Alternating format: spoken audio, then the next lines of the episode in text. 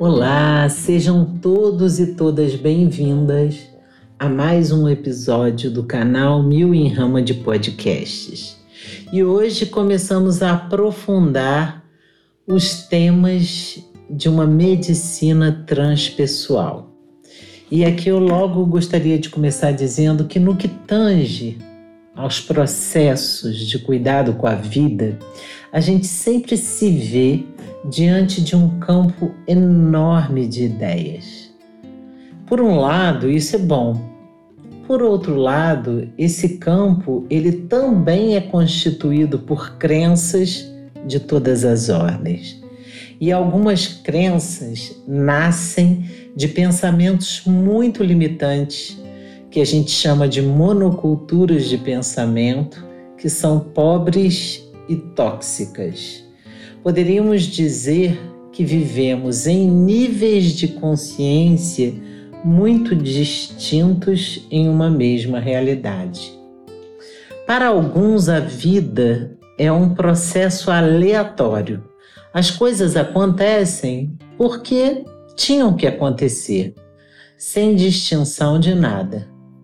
Para outros, a vida já é marcada por um destino que já estaria determinado lá na sua origem, conscientes ou não, não havendo muito como escapar disso. O que acontece tinha que acontecer e pronto. Nada do que eu fizesse mudaria esse aspecto. Para outros, ainda a vida é um resultado de um karma espiritual que teria a ver, sobretudo, com as consequências dos atos que temos cometido nessa e em outras vidas, ou, por exemplo, um karma de uma suposta mágoa, de uma suposta culpa, de processos é, de castigo aos quais estaríamos submetidos. Para outras pessoas, nem existe outras vidas e nem eternidade. Para uns, tudo o que acontece é resultante de uma intencionalidade divina. Imagine na multiplicidade de 7 bilhões de pessoas habitantes nesse planeta azul, Deus apontaria o dedo condenador sobre alguns. Para muitos, as doenças também são unicausais. As pessoas dizem com certeza: adoeci por conta disso. Para alguns ainda, tudo seria biológico.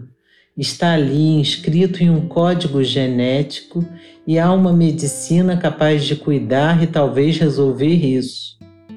Ah, meus pais tinham isso e eu também sabia que ia desenvolver. Para muitos outros, as causas dos adoecimentos são meramente individuais, para outros, meramente coletivas, como resultante de andarmos por esse mundo louco que nos adoece também.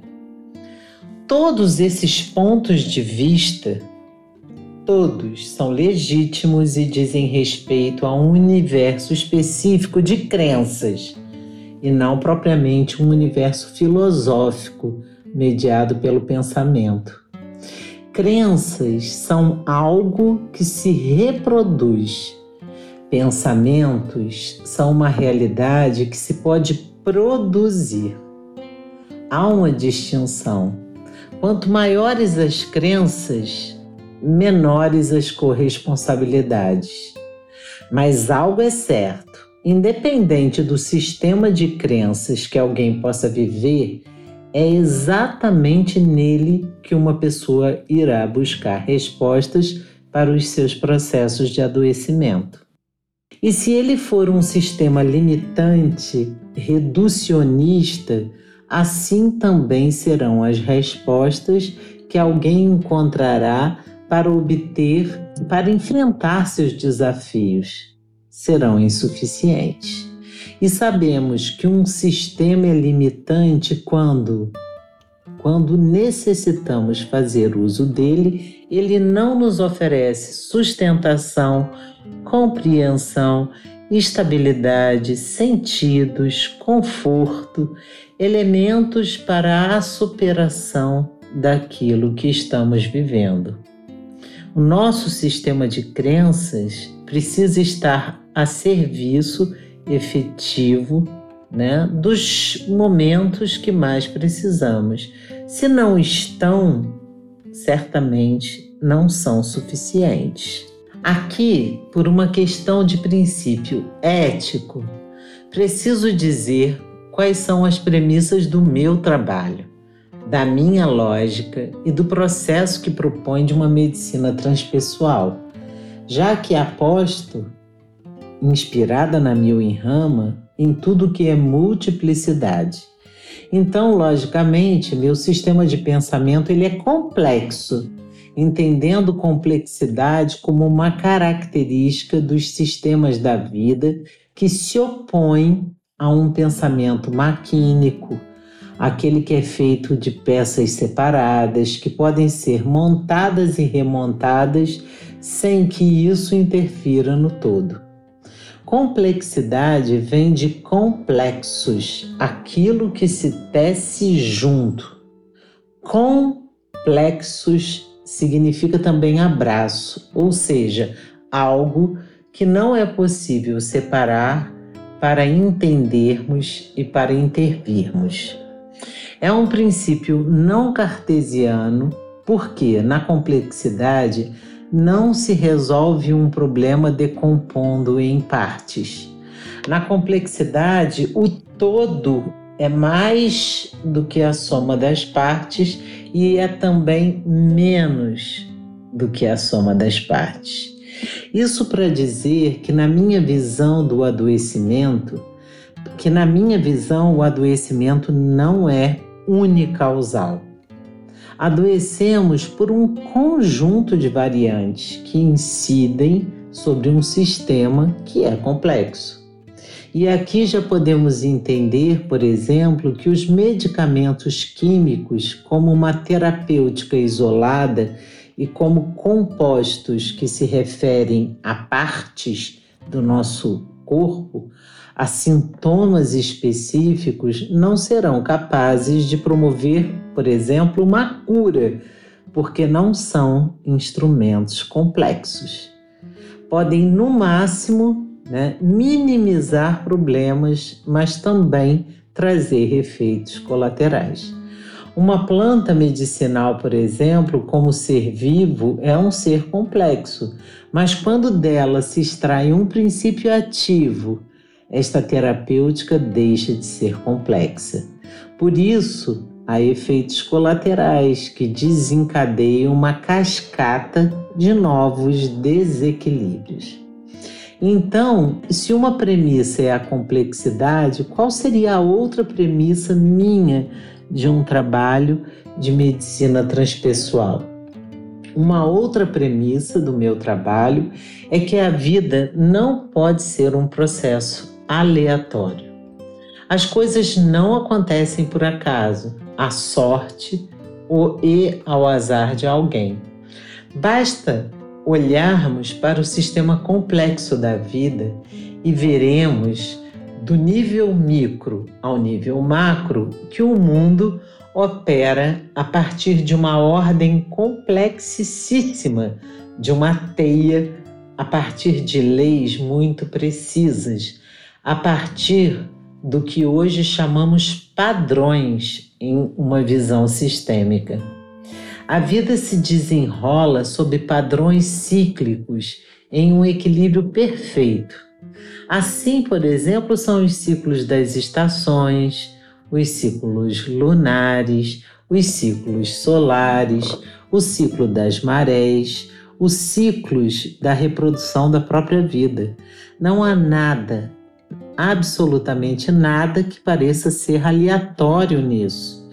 Tudo se repete nesse grande ciclo de uma forma bastante regular e orquestrada, ainda que cada momento seja único e seja irrepetível. Tudo parece se apoiar em uma ordenação invisível, mas que está sujeita a leis. Então, pensar nos processos humanos fora desses padrões cíclicos e ordenados, a mim não parece inteligível e nem justo, já que alguém seria acometido por uma doença por mera aleatoriedade. Estar em sintonia, em harmonia e conexão com essas leis ordenadoras da vida me parece uma grande sacação para os processos de viver. Será que o princípio criador teria condições de se ocupar de cada caso particular ou ele é um sistema que contempla todas as diferenças? Se as dimensões micro e macro são conectadas, o ser humano está inserido no conjunto desses padrões inteligentes que dão sustentação a toda a vida. O viver fora dessa conexão da natureza ou contra ela já me parece algo bem adoecedor. Sendo assim, baseando-me nessas premissas de uma complexidade, de uma não aleatoriedade, eu gostaria de trazer aqui uma chave para a compreensão dos processos de adoecimento, já que é polêmica por si, porque entendê-la significa desconstruir uma premissa que é coletiva aceita por muitos de nós, que consolidamos ao longo dos anos e sob a égide das chamadas religiões. E essa premissa que a gente precisa desconstruir seria de que somos vítimas dos processos. Ser vítima é uma realidade confortável olhando de longe. Ser vítima é ser uma espécie de coitadinho, né?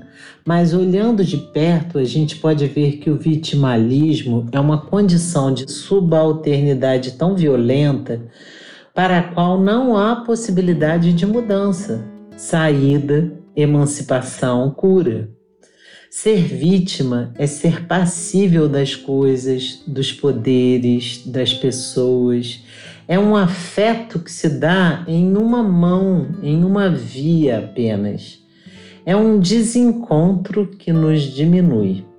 É aceitar aquilo que nos acontece, nos acomete.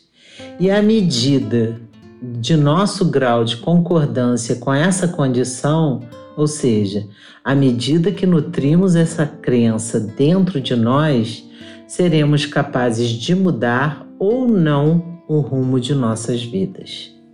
Porque, como vítimas, não conseguiremos empreender mudanças.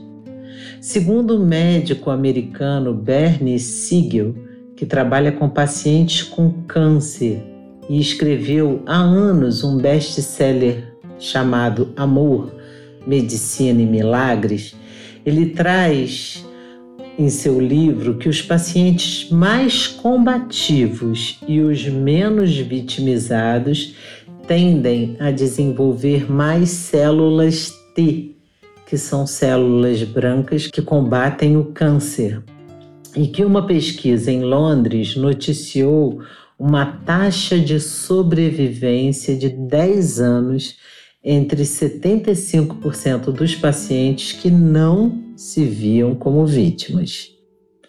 Ao longo de minha vida, caminhei no sentido de crer na premissa de que somos 100% responsáveis pelos processos e pelos nossos pensamentos. Isso não significa que somos o gênio da lâmpada de Aladim e que transformamos tudo em um piscar de olhos. Isso não significa negar que sejamos seres profunda e inerentemente relacionais que somos sim afetados o tempo todo pela vida, pelas condições da vida e pelas pessoas.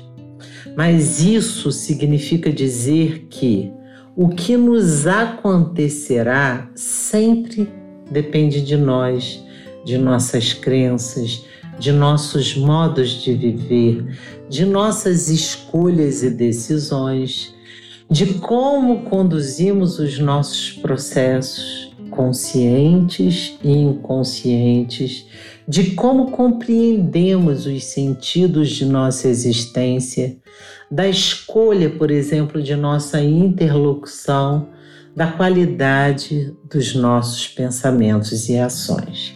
Então, dizer que alguém é 100% responsável pelo seu processo e não significa que é ser culpado, é ser responsável, a princípio poderia ser uma cangalha, mas é no fundo algo muito libertador, porque nos coloca em uma dimensão de descoberta diante de um conjunto enorme de possibilidades que estão à nossa espera em cada desafio que vamos enfrentar em nossa vida. Significa dizer, assumir que adoecemos não por causa de nossos pais, da traição que recebemos de nosso companheiro, de nossos filhos. Não adoecemos por conta do nosso chefe, do presidente da República, do trauma pelo assalto que sofremos, ou adoecemos porque perdemos coisas, porque nos frustramos, mas que nós adoecemos por conta de nós, da estrutura que constituímos ou da estrutura que deixamos de constituir em nosso modo de viver para lidar com todas essas externalidades. Os fios dessa estrutura complexa que somos são todos de nossa responsabilidade e escolha. E poderíamos aqui dar mil exemplos, mas depende de nós, por exemplo, entendermos que não conseguiremos nos curar no mesmo nível emocional em que adoecemos. Ou depende de nós compreender, por exemplo, que uma cirurgia bariátrica poderá nos emagrecer, mas não nos solucionará a pulsão que estava concentrada no comer em excesso e que agora poderá se centrar em outra perspectiva existencial. Ou depende de nós entendermos que os remédios são instrumentos terapêuticos em nosso processo de regeneração, mas não são eles que irão nos curar, porque o adoecimento é um processo existencial que ocorre dentro de nós, no conjunto da complexidade que somos. Inteligente é começar a perguntar para onde vai a nossa dor quando a silenciamos com os analgésicos e antidepressivos? Para onde vai essa dor? Será que acreditamos que ela desaparece de vez? Ou é melhor entender que a suprimimos por um tempo para buscarmos conforto? O que é mais lúcido compreender, né? E aí é interessante destacar que quanto mais lúcidos formos e quanto mais compreendermos sobre a vida, menos doentes estaremos. Algumas pessoas irão dizer: não, a depressão é meramente um processo químico que os remédios vão corrigir.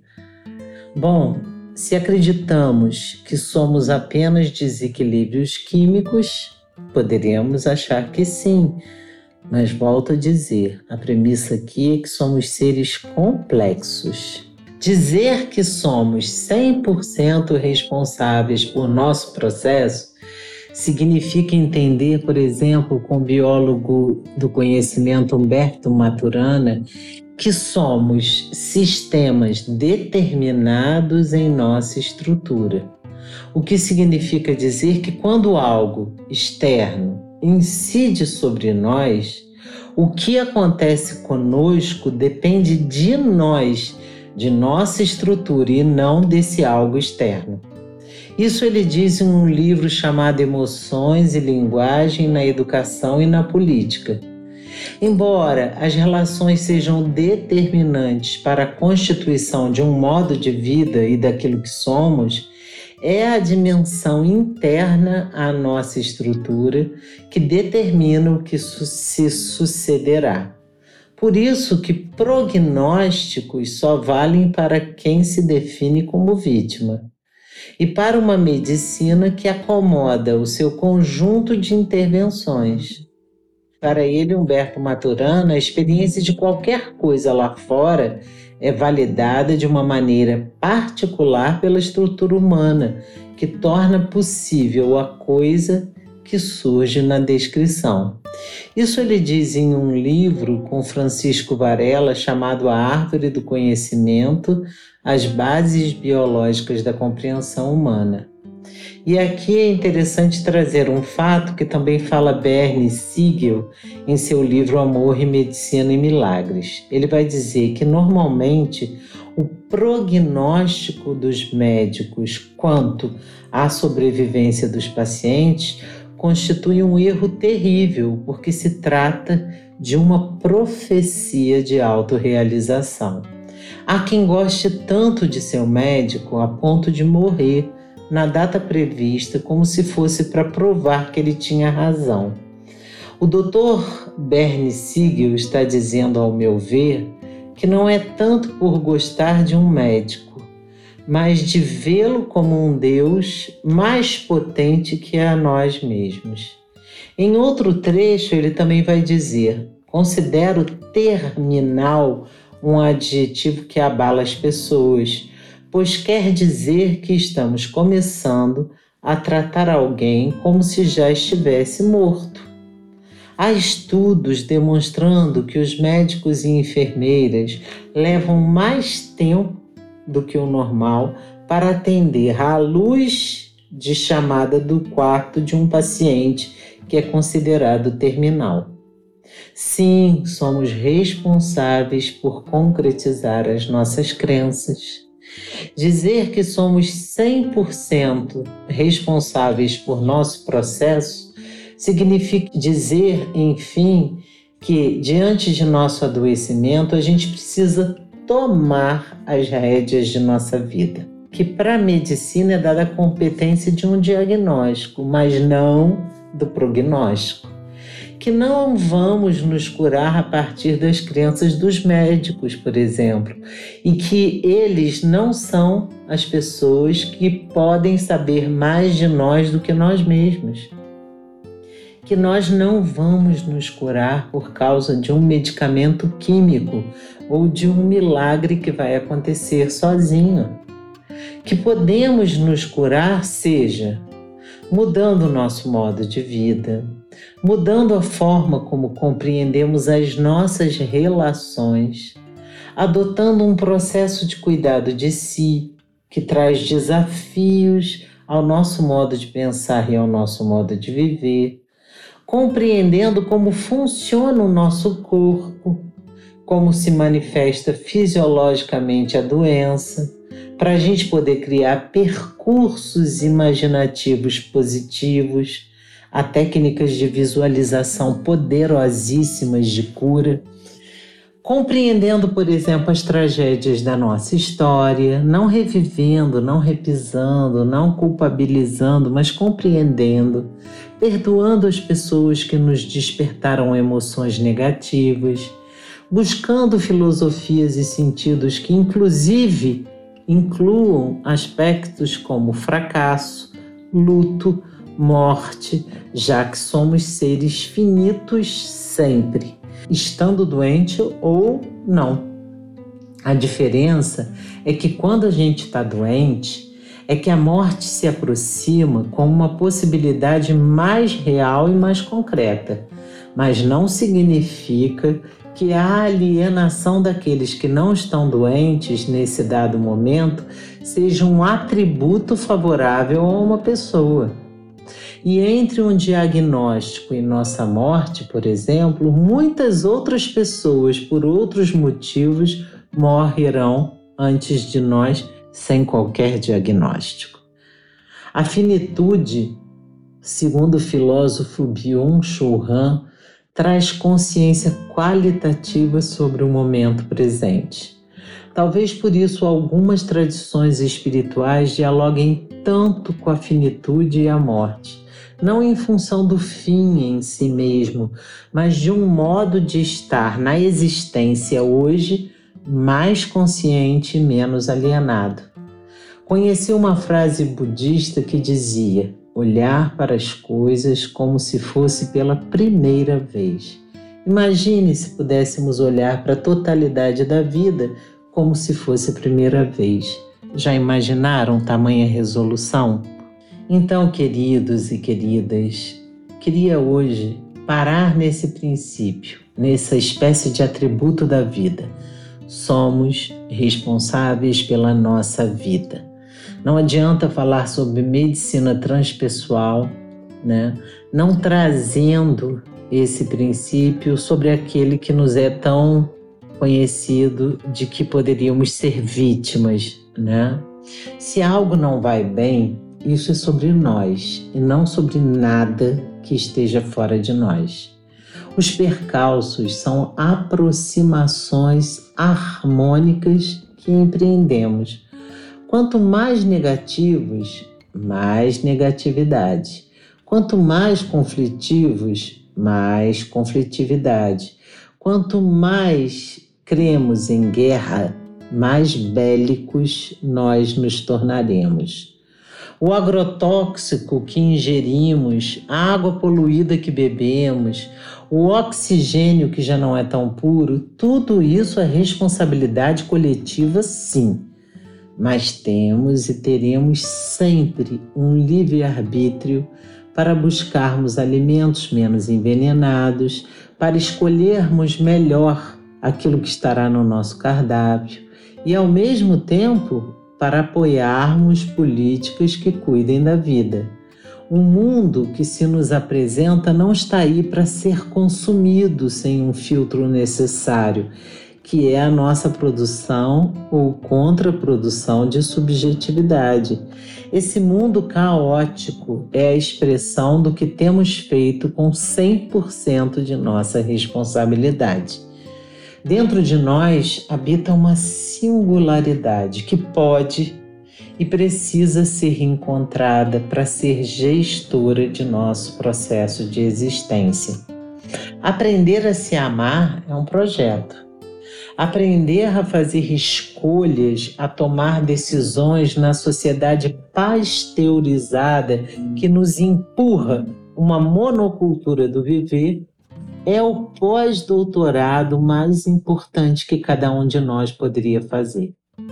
Tudo isso, gente, é uma medicina poderosa que começa no cuidado com as relações, com a consciência sobre as crenças, com a qualidade dos pensamentos, das emoções e, sobretudo, das relações. Tudo isso é uma medicina poderosa que começa a esculpir um modo de vida a partir de dentro, em que as terapêuticas que encontraremos fora poderão ser coadjuvantes de uma trama que só nós poderemos, seremos capazes de criar e de inventar. Viver é uma medicina porque sobreviver é um projeto pequeno demais diante da maravilha da criação. A pandemia deste tempo investe na sobrevivência, na inconsciência e até na exaustão, mas viver conscientemente, lucidamente, ainda é a melhor medicina. Pense nisso e comece a se ocupar disso ainda hoje. Bom, hoje a gente fica por aí e eu espero vocês com muita reflexão. Até o próximo episódio. Um grande abraço.